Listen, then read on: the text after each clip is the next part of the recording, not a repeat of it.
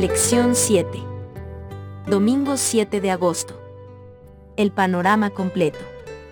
En medio del sufrimiento, es muy fácil suponer que lo que nos pasa es lo único que importa. Pero el panorama es un poco más amplio que solo el yo, ver Apocalipsis capítulo 12, versículo 7. Romanos capítulo 8, versículo 22. Lee Habacuc 1, versículos del 1 al 4 la profecía que vio el profeta Habacuc. ¿Hasta cuándo, oh Jehová, clamaré, y no oirás, y daré voces a ti a causa de la violencia, y no salvarás? ¿Por qué me haces ver iniquidad, y haces que vea molestia? Destrucción y violencia están delante de mí, y pleito y contienda se levantan. Por lo cual la ley es debilitada, y el juicio no sale según la verdad, por cuanto el impío asedia al justo, por eso sale torcida la justicia. ¿A qué se enfrentó Habacuc? Cabría esperar que Dios dijera algo así como, eso es realmente terrible, Habacuc, déjame ir a ayudarte de inmediato.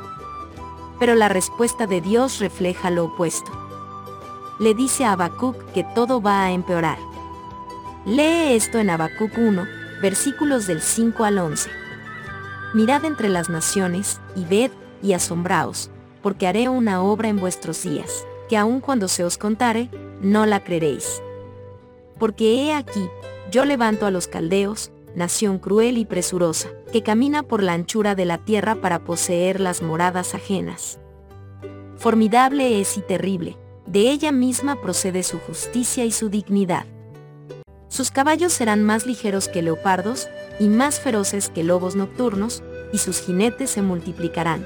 Vendrán de lejos sus jinetes, y volarán como águilas que se apresuran a devorar. Toda ella vendrá a la presa, el terror va delante de ella, y recogerá cautivos como arena. Escarnecerá a los reyes, y de los príncipes hará burla, se reirá de toda fortaleza, y levantará terraplén y la tomará. Luego pasará como el huracán, y ofenderá atribuyendo su fuerza a su Dios. Los asirios llevaron cautivo a Israel, pero aún así Dios promete que vendrá algo peor. Los babilonios ahora se llevarán al pueblo de Judá.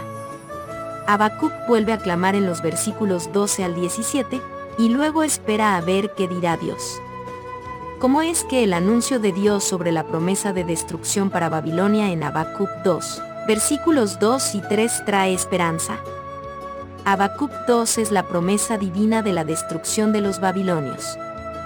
Hebreos capítulo 10, versículo 37 cita a Habacuc 2, versículo 3, lo que sugiere una aplicación mesiánica de esta promesa en el futuro. Con la misma certeza con que se prometió la destrucción de Babilonia, también tenemos la certeza de la destrucción de la Gran Babilonia, Apocalipsis capítulo 18, versículo 2. Habacuc estaba atrapado entre el gran mal que lo rodeaba y el anuncio de Dios de que vendría algo peor. No obstante, precisamente es allí donde nos encontramos nosotros en la historia de la salvación. Un gran mal nos rodea, pero la Biblia predice que está por venir algo mucho peor. La clave para la supervivencia de Habacuc fue que se le permitió ver el panorama completo.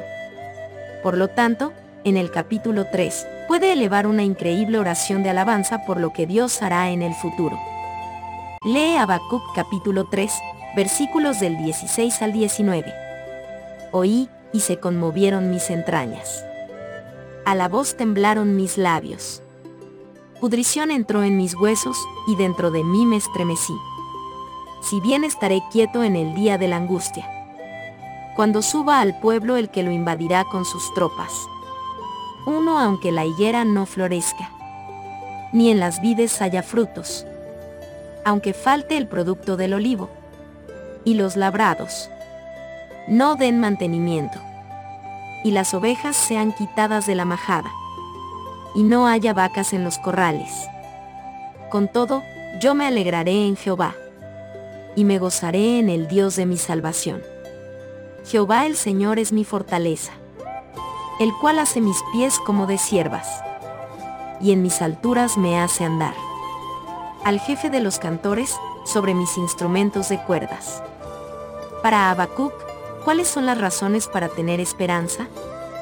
¿Cuál es la esperanza del pueblo de Dios mientras esperamos que se desarrollen las últimas escenas proféticas? ¿Cómo puedes hacer tuya esta esperanza?